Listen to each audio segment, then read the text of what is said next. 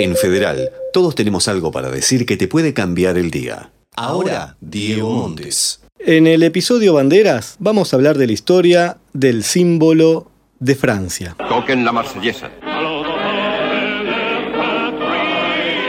La Revolución Francesa basó sus principios en el pensamiento ilustrado que ponderaba la razón, la igualdad y la libertad, conceptos que persiguió un pueblo que debió tomar las armas para finalmente conquistarlos y cortar definitivamente con la monarquía absoluta que representaba Luis XVI. Pero ese corte no fue tan preciso. Es que la bandera de Francia dejó en su parte central el color blanco que históricamente representó a los reyes borbones. Dicho esto, tenemos que hablar inexcusablemente del creador de la bandera gala y me estoy refiriendo al marqués de Lafayette. Fíjense, este curioso e intrépido personaje que fue uno de los héroes en la independencia de los Estados Unidos en 1776 que luchó contra el imperio inglés y que tejió vínculos de amistad y respeto con los mismísimos Washington y Thomas Jefferson. Liberté, liberté.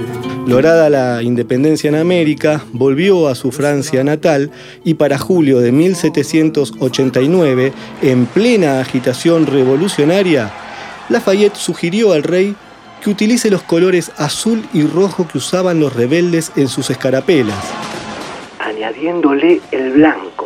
La bandera de Francia, tal como la conocemos hoy, es la suma del azul y el rojo de la ciudad de París, resignificados como ruptura con el absolutismo, y el blanco, representante fiel de la monarquía desplazada. Esto significa que el lazo entre la república y la monarquía siguen presentes en la insignia nacional.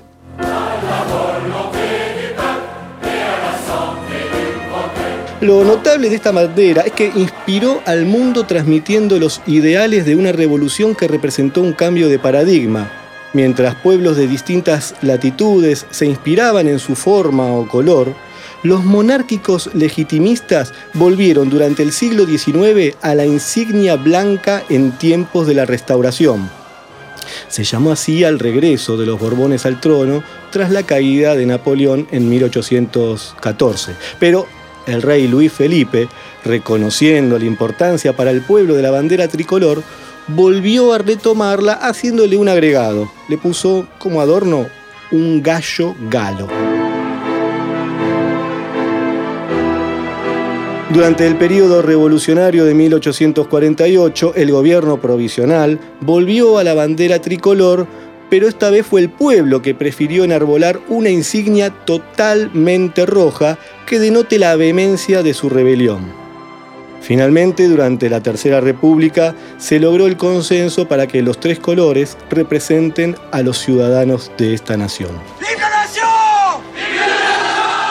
En definitiva, el emblema de la Quinta República nació con la Revolución Francesa y cada 14 de julio es fiesta nacional en Francia y la tricolor honra a una nación, a su lucha por la igualdad, a la imposición de la razón por la razón misma y a un legado que inspiró a hombres de todo el mundo por conquistar la libertad para sus pueblos.